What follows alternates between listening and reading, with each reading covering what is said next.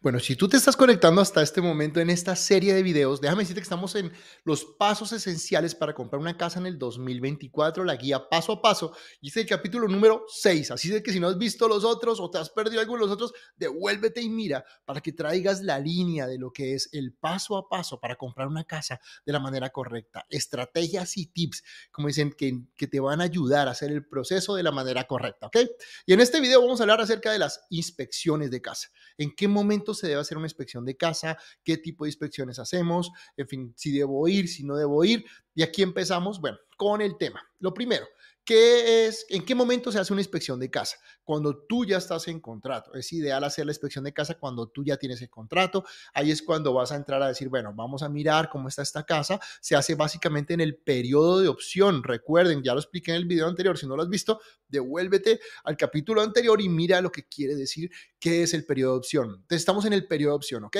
Vamos, ¿quién te ayuda? Tú puedes traer el, el, el si tú conoces algún inspector, puedes traer un inspector de confianza, si no, tu agente te debe referir a algún inspector que sea de confianza, un inspector general inicialmente es lo que vamos a hacer, una inspección general a casa y también se recomienda mucho hacer la inspección de termitas, ¿ok? Es muy importante. Si la casa es nueva o no nueva, ya es, ya va como, digamos, de cómo, qué tanto quieres tú conocer de tu casa si quieres, pero nosotros siempre recomendamos hacer las dos inspecciones, nunca sobran. Entonces, el de termitas básicamente va a mirar si hay inspección, si hay movimiento de termitas, si hay actividad madera, si hay que hacer un tratamiento. Hay tratamientos de termitas que pueden ser costosos, entonces si se recomienda hacerlo, no es tan costosa y te va a servir mucho. Y la inspección general, ¿qué va a revisar un inspector general?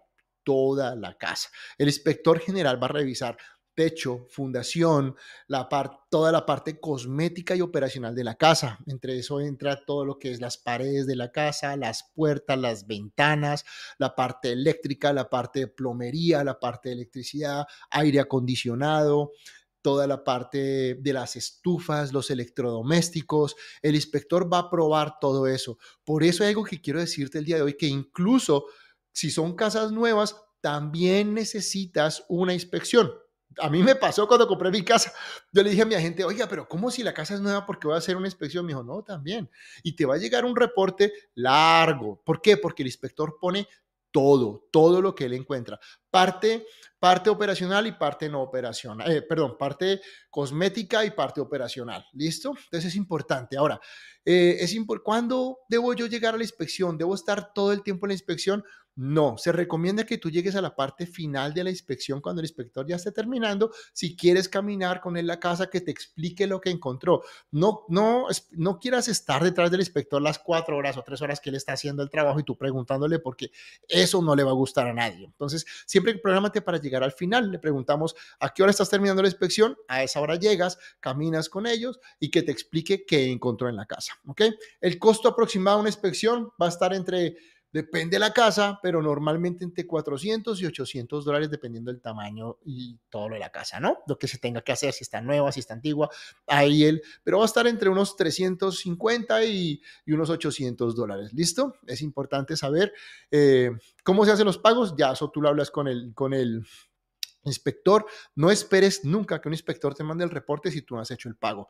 Es importante que hagas el pago para recibir el reporte que va a llegar en, un archivo en PDF, el cual tú puedes mirar. Como te digo, no te asustes si llega un reporte largo, porque eso pasa en todas las casas. Nunca me ha pasado en la vida en que llega un reporte que me diga el inspector, no encontré nada. No, todas las casas tienen algo. Ahora, vamos a decir, les voy a decir primero que todo en qué nos enfocamos. Ahora, casas nuevas. Si tú estás comprando una casa nueva, sencillamente tienes que tomar tu reporte y se lo envías al constructor. Es el único caso en donde tú puedes mandar todo el reporte y tienen que hacer todas las reparaciones, cosméticas, operacionales, de aire acondicionado, de electricidad, todo. Si es una casa nueva, ojo con esto, apunten ahí, casa nueva, envío reporte de inspección completo.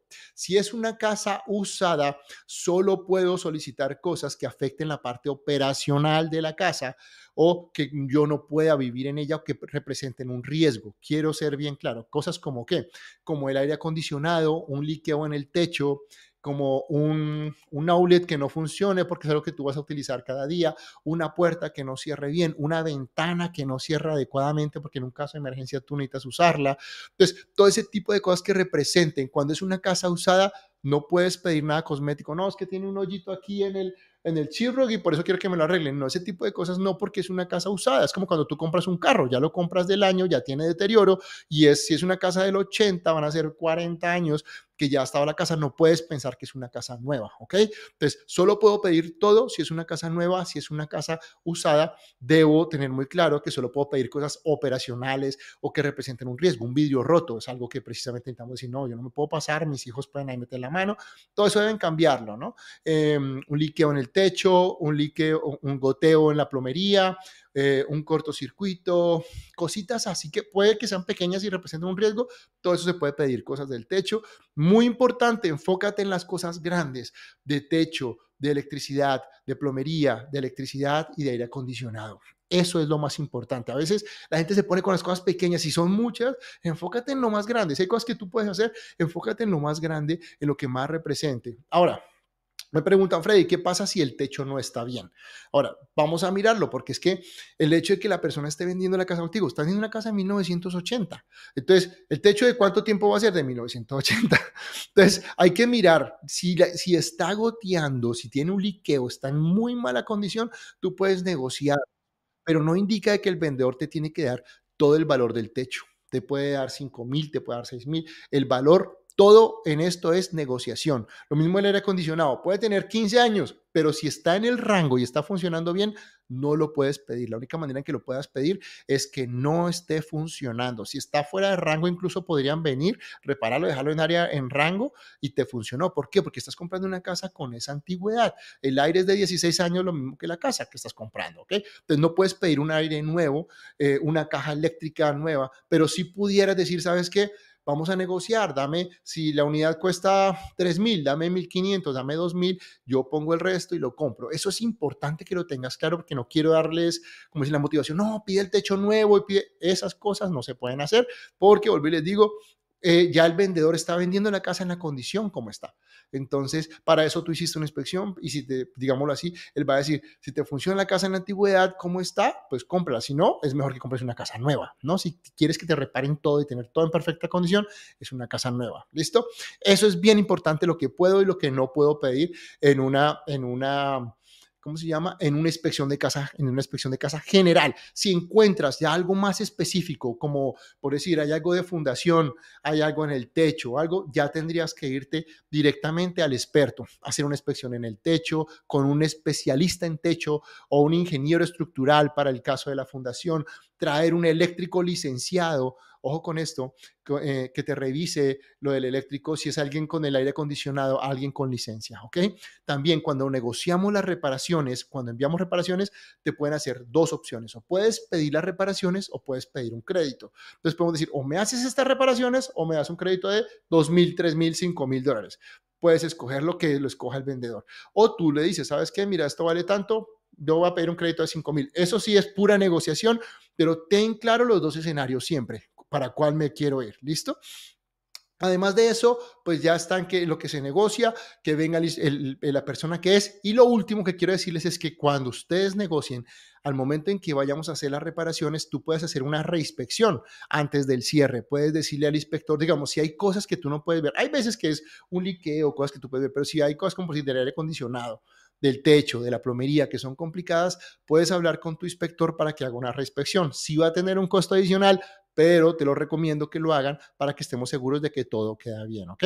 Eso es importante. Ahora, también, si te van a dar... Eh, recibos, facturas de las reparaciones, estas deben tener garantía y deben ser con personas licenciadas. Si es alguien que reparó el aire acondicionado, debe tener garantía, debe entregarte la factura con quien lo hizo y también que, sea la licencia, una persona con licencia. Eso muy, hay ciertas reparaciones, como una puerta o cosas que pueden hacer cualquier, un contractor, pero lo que es de techo, aire acondicionado, plomería, electricidad y plomería, debe ser personas con licencia. Bueno, no siendo más, los dejo con este video y seguimos con los documentos que vienen después de que empezamos en periodo de opción. ¿Qué tengo que revisar? ¿Qué tengo que mirar? Así de que no se pierdan nuestra serie, ¿ok? Chao, chao.